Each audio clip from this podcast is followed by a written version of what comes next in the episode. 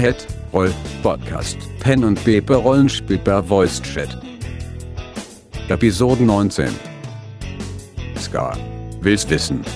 Wie bekomme ich MapTool zum Laufen? Fallon.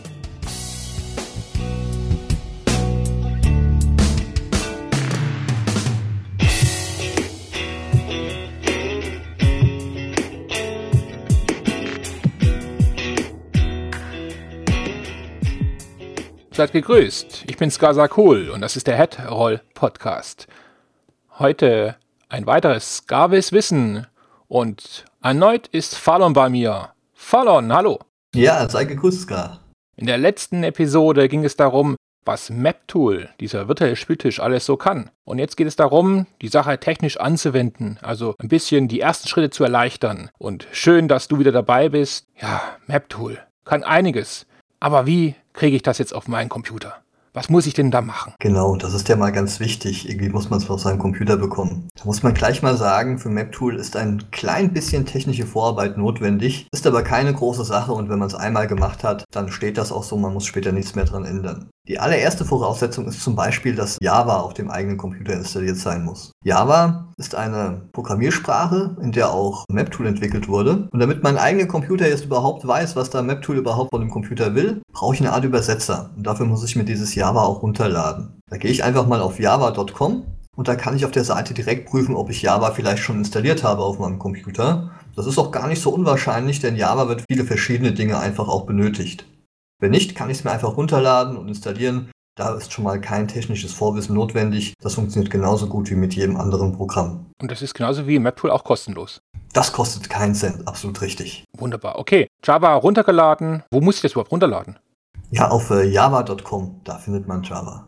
Java.com, okay. Jetzt habe ich Java installiert und jetzt möchte ich MapTool installieren. Was muss ich machen? Gut, als nächstes gehe ich dann auf die Seite rptools.net und da gibt es dann oben gleich so einen Button auf der Homepage, da steht Download, wähle ich natürlich an. Da wähle ich dann nochmal MapTool an auf der neuen Seite. Und da gibt es dann verschiedene äh, MapTool-Versionen zu runterladen. Einmal ganz wichtig, MapTool gibt es da für Windows und für Mac und für Linux, also für verschiedene Betriebssysteme. Steht natürlich dabei, welche Datei für welches Betriebssystem ist. Da muss ich natürlich drauf achten. Ja, dann suche ich mir die richtige Datei aus. Da gibt es nochmal einen Unterschied. Da gibt es das sogenannte Stable Release und ein paar Beta-Versionen oder Developer-Versionen, also Entwickler-Versionen. Da gibt es einen Unterschied. Diese Stable Releases sind ausgiebig getestete Versionen, wo man sagen kann, okay, nach dem, was MapTool hier in dieser Version alles kann, sind da auch keine großen Fehler mehr drin. Das ist alles getestet worden. Das kann ich so an die Öffentlichkeit rausgeben. Dann gibt es noch die Developer-Versionen oder Testversionen, Beta-Versionen, wie man sie auch nennen möchte. Und da ist das ein bisschen anders. Da wurden dann neue Funktionen schon hinzugefügt, also weiterentwickelt. Allerdings wurde da dann auch noch nicht alles durchgetestet. Das bedeutet, wenn ich mir so eine Beta-Version oder Developer-Version herunterlade, kann es durchaus sein, dass da noch einige Fehlerchen drin sind. Und deswegen empfehle ich persönlich zumindest generell immer die letzte mögliche Stable Release-Version herunterzuladen. Okay, dann lade ich die runter und dann habe ich die auf meiner Festplatte. Was muss ich dann machen? Das ist natürlich je nach Betriebssystem vielleicht ein wenig anders. Unter Windows zum Beispiel muss man das Ding einfach nur entpacken. Das ist so eine gepackte Datei. Kennt man ja auch von anderen Downloads aus dem Internet. Einfach in den Ordner entpacken und dann kann ich das auch schon direkt starten. Da muss ich eigentlich gar nicht mehr viel mehr machen. Also sowas wie 7-Zip oder WinRAR, ne? das sind so Packprogramme, wo man Sachen entpacken kann. Genau, wobei Windows zum Beispiel hat da auch schon eine Packfunktion integriert. Da braucht man gar nicht sowas wie 7-Zip nochmal extra herunterladen. Wunderbar. Dann eben entpackt und jetzt, wie geht's weiter? Ja, ich habe diese ganzen Dateien dann in einen Ordner gepackt und da gehe ich in diesen Ordner mal rein und dann finde ich eine Datei, die heißt Launcher. Vielleicht heißt sie auch launcher.jar. Das ist unterschiedlich, je nachdem, ob das Betriebssystem Dateiendung anzeigt. Für uns persönlich natürlich aber kein Unterschied. Also suche ich mir diese Launcher-Datei und mache da einfach einen Doppelklick drauf und dann startet schon MapTool. Beziehungsweise dieser Launcher startet dann. Das ist so ein kleines Fensterchen, da gibt es dann ein paar Optionen, die man noch ändern kann und unten kann man dann MapTool starten. Wenn man jetzt MapTool so out of the box, also einfach mal starten möchte, muss man da auch gar nichts weiter ändern.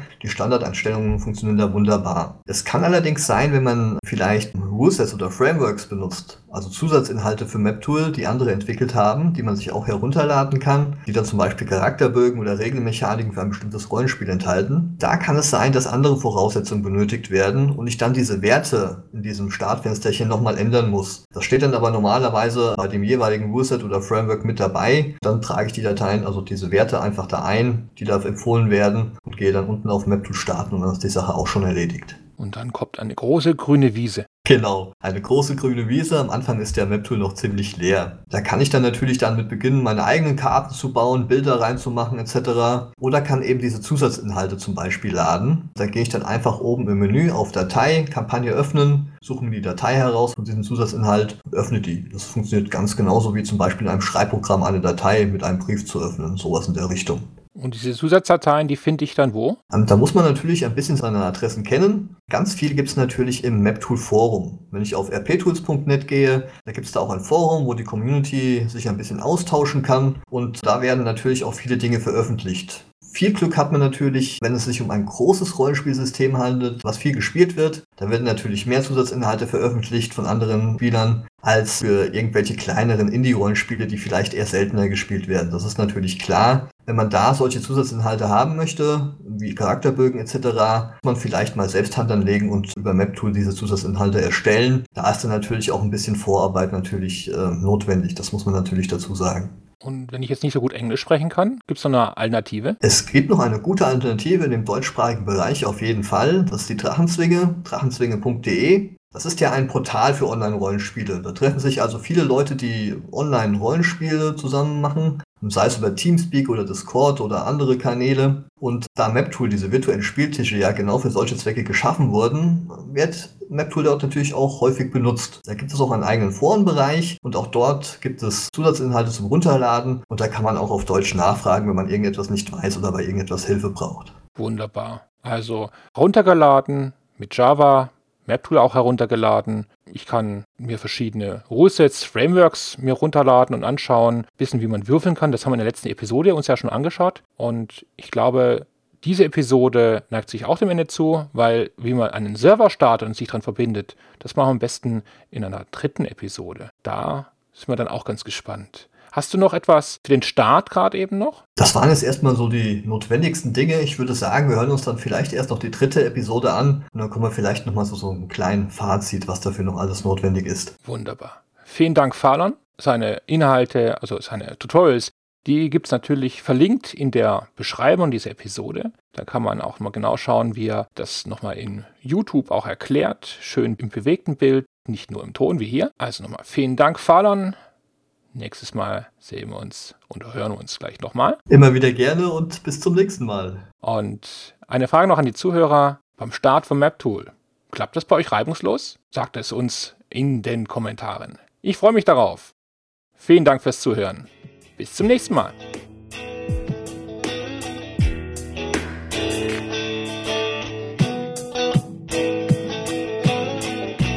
Folge dem Podcast auf Twitter unter Podcast. In diesem Sinne, bis zum nächsten Mal.